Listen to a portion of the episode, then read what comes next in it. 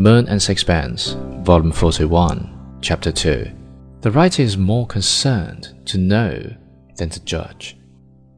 There was in my soul a perfectly genuine horror of Strickland, and side by side with it a cold curiosity to discover his motives.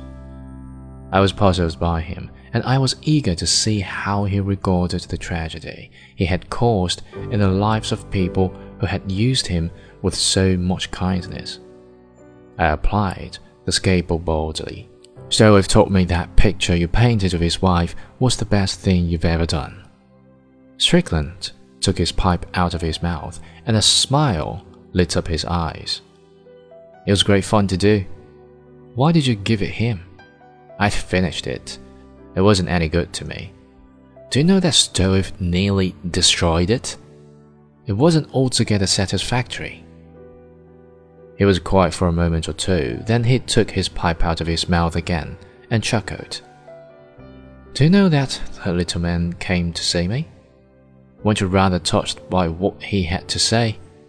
No, I thought it damned silly and sentimental. I suppose it escaped your memory that you ruined his life, I remarked. He rubbed his bearded chin reflectively.